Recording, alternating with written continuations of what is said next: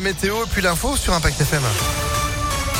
Bonjour Sandrine Ollier. Bonjour Phil, bonjour à tous. À la une à Lyon, les travaux ont commencé rue dans le troisième arrondissement malgré le mécontentement des commerçants. Ils ont dû enlever leurs terrasses et ils craignent une forte baisse de leur chiffre d'affaires, surtout avec l'été qui arrive.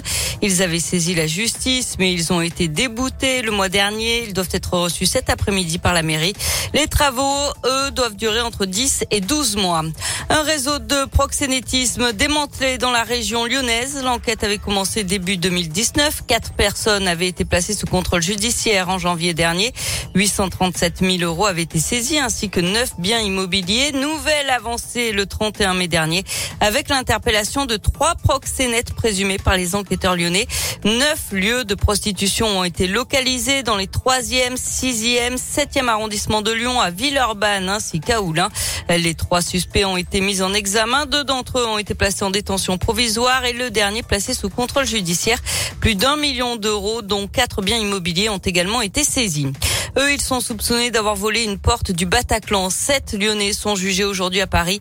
Les faits remontent à la nuit du 26 au 27 janvier 2019. C'est par cette porte que plusieurs rescapés avaient fui pendant les attaques du 13 novembre 2015. En hommage, l'artiste Banksy avait peint via un pochoir une fille triste. L'œuvre est estimée à plusieurs millions d'euros. Le procès doit durer deux jours. En bref, sept personnes au chômage technique après l'incendie d'un magasin hier soir dans le premier arrondissement de Lyon. Il n'y a eu aucun blessé. J-4 avant le premier tour des élections législatives et dans le Rhône comme ailleurs, certains candidats de gauche refusent de se ranger derrière l'alliance menée par Jean-Luc Mélenchon.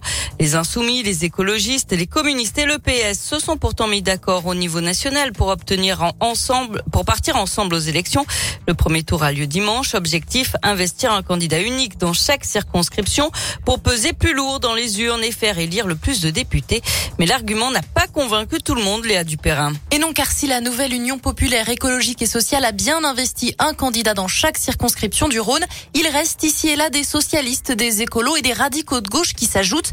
La semaine dernière, l'ancien ministre socialiste Stéphane Le Foll est venu soutenir les militants lyonnais du PS qui refusent de respecter l'accord. La gauche, elle a une diversité qui est réelle. Et c'est pourquoi euh, ces candidatures, au contraire, elles offrent à des électeurs la possibilité de voter en conformité avec ce qu'ils pensent. Et c'est ça qui est important. D'autres candidats partent avec le soutien du Parti radical de gauche qui se veut réformiste, explique son président Guillaume Lacroix. Aujourd'hui, ce pays euh, va mal. Il y a des colères. Ces colères, Jean-Luc Mélenchon, aujourd'hui, il sait les capter, mais il n'arrive pas à les transformer en quelque chose de positif. C'est une des principales différences avec ce que nous portons, nous, qui est de dire ces colères sociales, elles sont justes. Mais il faut les transformer dans le réel. Ça ne peut pas se faire simplement en disant ralliez-vous tous à l'insoumission, à la désobéissance. Tout ça, c'est des mots. Le Parti radical de gauche et certains OPS envisagent déjà une recomposition totale de la gauche après les législatives. Et en attendant, place au vote. Le premier tour, c'est dimanche. Du cyclisme, la quatrième étape du critérium du Dauphiné aujourd'hui en contre-la-montre dans la Loire, un peu moins de 32 km entre Montbrison et la bâtie d'Urfé.